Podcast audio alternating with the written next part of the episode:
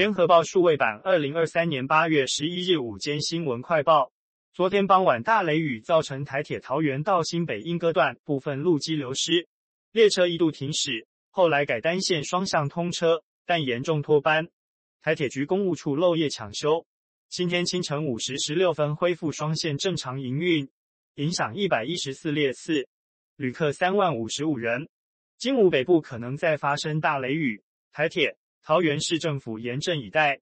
台铁表示，已确认昨午因瞬间超大豪雨致灾，莺歌到桃园间五十三点八公里东正线路基流失四十公尺，考量行车安全，封锁东正线。站以西正线单线双向运转，经工程单位出动人员、机具，漏液进行抢修，将流失路基回填，并稳定路线试车运转，安全无虞后恢复通车。台铁表示，现场已完成排水系统清理，将于一周内完成路基流失段的简易挡查墙，避免时查冲刷至排水沟，造成路基流失，并在铁路地下化凤鸣临时站工地排水侧沟。及北端临时轨挡土墙设置抽水机，增加排水能量，并将雨水疏导至区域排水系统。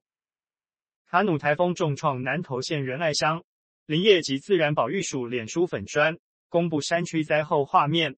奥万大连外道路及奥万大国家森林游乐区道路坍方落石，游乐区内多处坑沟、边坡发生土砂灾害与土砂溢淹，毁损掩埋多处设施，灾情惨重。风雨肆虐后，挑战才刚开始。林业及自然保育署说，南投分署与林道开口厂商从八月四日不眠不休抢修至今，面对层层关卡，仍持续清理土石，打通瓶颈段，尽全力在八月底前抢通连外道路，挺进奥万大园区内进行修复整理工作。呼吁民众上山一定要注意自身安全与即时天气状况。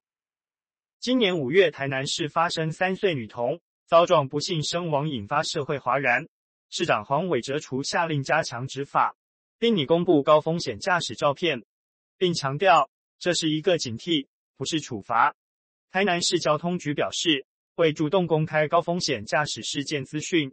以维护交通安全，并保障用路人之生命、身体及财产安全。台南市订定高风险驾驶事件资讯公开作业原则，自即日起施行。交通局长王明德说：“高风险驾驶事件指违反道路交通管理处罚条例，且肇事致人重伤或死亡之驾驶行为为公布对象，例如驾驶人不停让行人、违规肇事、肇事逃逸等，且肇事致人重伤或死亡者，或有其他受社会瞩目的交通违规事件时。”交通局依道路交通管理处罚条例做成裁决处分后，于三十日内公布于机关网站。俄罗斯当地时间十一日凌晨成功发射月球二十五号月球登陆器，是睽违四十七年来首次月球任务。路透等外媒报道，载有月球二十五号月球登陆器的 Soyuz 二 f r a g a t 火箭，于当地时间十一日凌晨二时十一分。从远东阿穆尔州东方航天发射场发射升空，若一切按照计划进行，月球二十五号将需要五天时间飞向月球，然后再绕行天然卫星运行五至七天才会抵达月球轨道，接着降落在月球南极地区三个可能的着陆点之一。一旦安全着陆，月球二十五号将在月球表面工作至少一个地球年。由于火箭推进器在升空后，百万分之一的可能性会坠落于发射地东南侧约三百公里处的哈巴罗夫斯克边疆区村庄沙赫金斯基，因此该村庄居民已被当局下令须于发射当日凌晨撤离。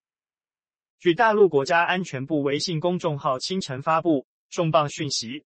大陆国家安全机关近期破获一起美国中央情报局间谍案，涉案的是一位大陆军工集团的征信工作人员。经美国驻意大利使馆官员塞斯主动结识后，与美方签署了参谍协议，接受美方考汉培训，返国后提供大量大陆核心情报，收取间谍经费。美国中情局局长伯恩斯上个月声称，美国在重建对华情报网方面已取得了进展，确保我们拥有强大的人员情报能力。